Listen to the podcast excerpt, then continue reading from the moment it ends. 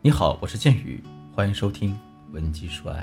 在感情世界里呢，有两种比较极端的女生，一种呢是恋爱小天才，那男朋友换了一茬又一茬，一茬还比一茬优秀；另一种呢是母胎单身狗，这圈子干净的连一只雄性苍蝇都没有，那更别提男人了。前者在恋爱之路上不断打怪升级，打到了王者星耀，步入婚姻，当起了阔太太；后者呢？往往变成大龄剩女，相亲相了百八十个，却没一个能相中的。我的学员可可呢，就属于后者，母胎单身二十七年，不知恋爱为何物。等到她该结婚的时候，就急了眼呀，相亲相了好多个，没有一个能看对眼的。其实可可的这个条件还不错的，她大学毕业后就成了一位小学语文教师。你看，每天朝九晚四，不加班不补课，还有双休和寒假，那生活过得是清闲稳定又安逸。在竞争如此激烈的当今社会下，那可可的这个业余时间可以说是多到让人羡慕了。然而呢，即便在这样的情况下，可可还是常年保持一个单身状态。那照理说呢，可可长得也可以，家境不错，工作也不错，为什么就找不到男朋友呢？后来我才知道啊，她这个圈子真的是太清静了，清静到。一根针掉进去都能扎出一个大声响来。可可的生活非常规律，每天晚上十点睡觉，八点起床。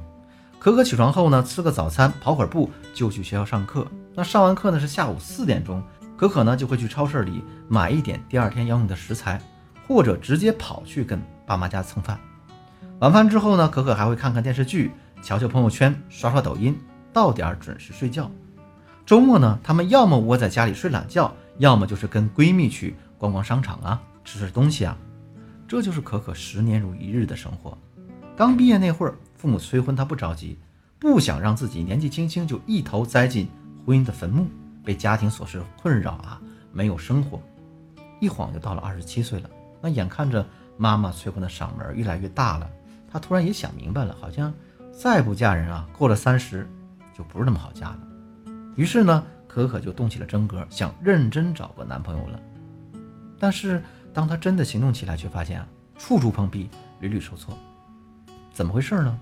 原来当可可抱着一个找未来老公的心态去相亲的时候，她相了十几个男人，但一个都相不中。她说：“我觉得我比处女座还处女座呀！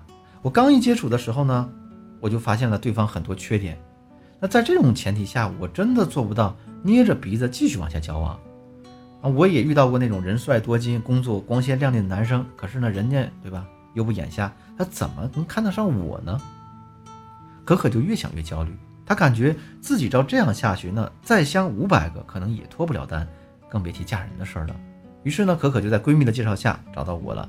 大家都听了可可的这个事例，那我们可以从其中发现三个问题：第一，可可的社交圈子很窄，她没有异性社交活动，与异性接触的几率差不多算是零；第二，如果拿这个未来老公的标准去挑剔相亲者的话，那我可以这样讲，在世界上没有哪个男人是完全按照你老公的标准模板生长的。如果你一直拿着放大镜去挑剔别人，那注定是很难和别人相处下去的。第三，在优秀异性面前呢，可可没有一个自信心。第三个问题呢，就是可可在优秀异性面前没有核心自信，她很怂，这种怂就是自卑的表现。其实这种核心自信呢，与他的客观条件可能关系不是很大，来源于什么呢？来源于我们依据自己以往的情感经历，对于自己情感能力的一个信心。那像可可这样没有恋爱经历，对另一半的要求也比较理想主义，自己又没有足够多自信的女孩子，应该怎样去吸引到优秀的男生呢？如果你也是像可可这样的女孩啊，可以添加监狱老师助理的微信，文姬零五五。文姬的全拼零五五，将你的问题呢告诉我们，让我们的老师站在专业的角度来帮你解决。当然呢，这是课后的事情。现在呢，你要认真的把我接下来的课程内容听完，这对你肯定是有帮助的。第一，横纵并进式扩圈，有质有量，综合筛选。可可的第一个问题是啊，他的社交圈子很窄。针对这个问题，那他必须要扩大自己的社交圈啊。增加自己的择偶几率啊，可是怎么做呢？一方面，我们要带着目的去扩大自己的社交圈，这个目的指的是，我们得对自己的择偶标准有个简单的分析。我举个简单的例子，如果你希望你的另一半是一个热爱运动的人，那你就得去对吧？健身房、体育馆、运动场，只有到这些地方，你才更容易认识到和你有共同爱好的人。毕竟你坐在机场是等不来一艘轮船的。另一方面呢，我们还要增加社交的数量。简而言之呢，就是要认识多个同样类型的人，我们进行一个综合的筛选。同时，在这个过程当中，我们也可以有重点、有目标的进行练习。比如说，你手里有十几个喜欢运动的小哥哥，那你可以一个个的去撩，去约会试试，看看谁更符合你的菜。而且，你在这种情况下是不容易对某一个异性产生过多的需求感的。某种意义上讲，这对你们两个人的交往是非常有利的。同时呢，前面我也说到了，在这个过程当中，你可以好好的把你学到的撩汉技巧运用到实践当中，变成你自己的技巧。第二，利用吊桥效应来撩拨对方。什么是吊桥效应呢？吊桥效应指的是啊，在一个充满情绪波动的场景当中，男人会更容易对在这个场景中遇到的女孩子产生情欲。说的再简单直白一点，就是如果我们想让对方对我们有意思，那就要把对方想办法带到有情绪波动的场景当中，激发对方对你产生荷尔蒙。那么在这样的情况下，对方肯定会对你产生意思的。那我给大家分享一个真实案例，那就是呢，我一个学员小小第一次跟她老公见面的时候啊，就对她产生好感了。当时呢，她玩了这样一个小心机，就把这个小哥哥撩拨的手心都发汗了。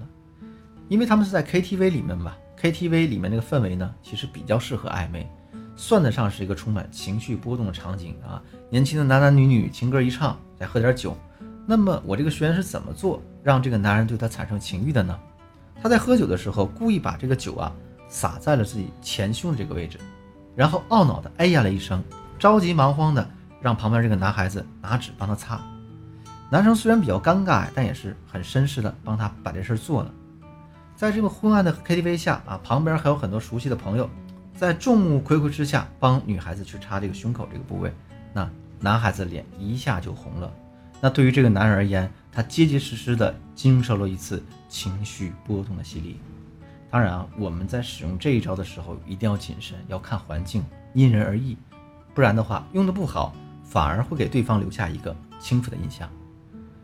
第三招呢，叫做傻瓜式话题共情，与他进行深度的链接。这个世界上好看的妹子太多了。让男生产生好感的妹子也多，那真正决定对方对你展开追求是什么呢？是他觉得你很懂他。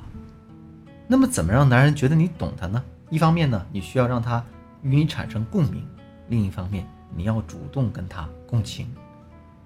这个产生共鸣就是寻找你们之间的共同点，比如说兴趣爱好、衣品用词啊等等等，越细节越好。举个例子。你可以深情地盯着对方看五秒，然后很平淡地对他说：“哎呀，我觉得你是一个很有品位的人。哎，你看你这条领带啊，是谁谁谁设计呢？我超喜欢它，超喜欢这牌子。像这种共同的爱好就是共鸣，而共情是什么呢？我给大家分享一个傻瓜式的话题：童年创伤啊，你们上学的时候一些的事迹，还有说人生中感动的一些记忆，这三个话题随便挑一个。”都能引导他说出他难忘的故事，那无论哪一个都能让他对你打开心扉。他说完之后，他会产生恍然大悟的感觉。哎呀，我怎么对这个女孩子说了这么多呢？难道我喜欢她吗？好了，由于时间原因呢，今天的课程到这就结束了。如果你想知道怎样去建立核心自信，怎么与相亲男啊好好相处的话，可以添加我助理的微信文姬零五五，文姬的全拼零五五，让我们的老师手把手来教你。好了，今天的节目就到这里。我是剑宇，本期说爱迷茫的情场，你得力的军师。我们下期再见。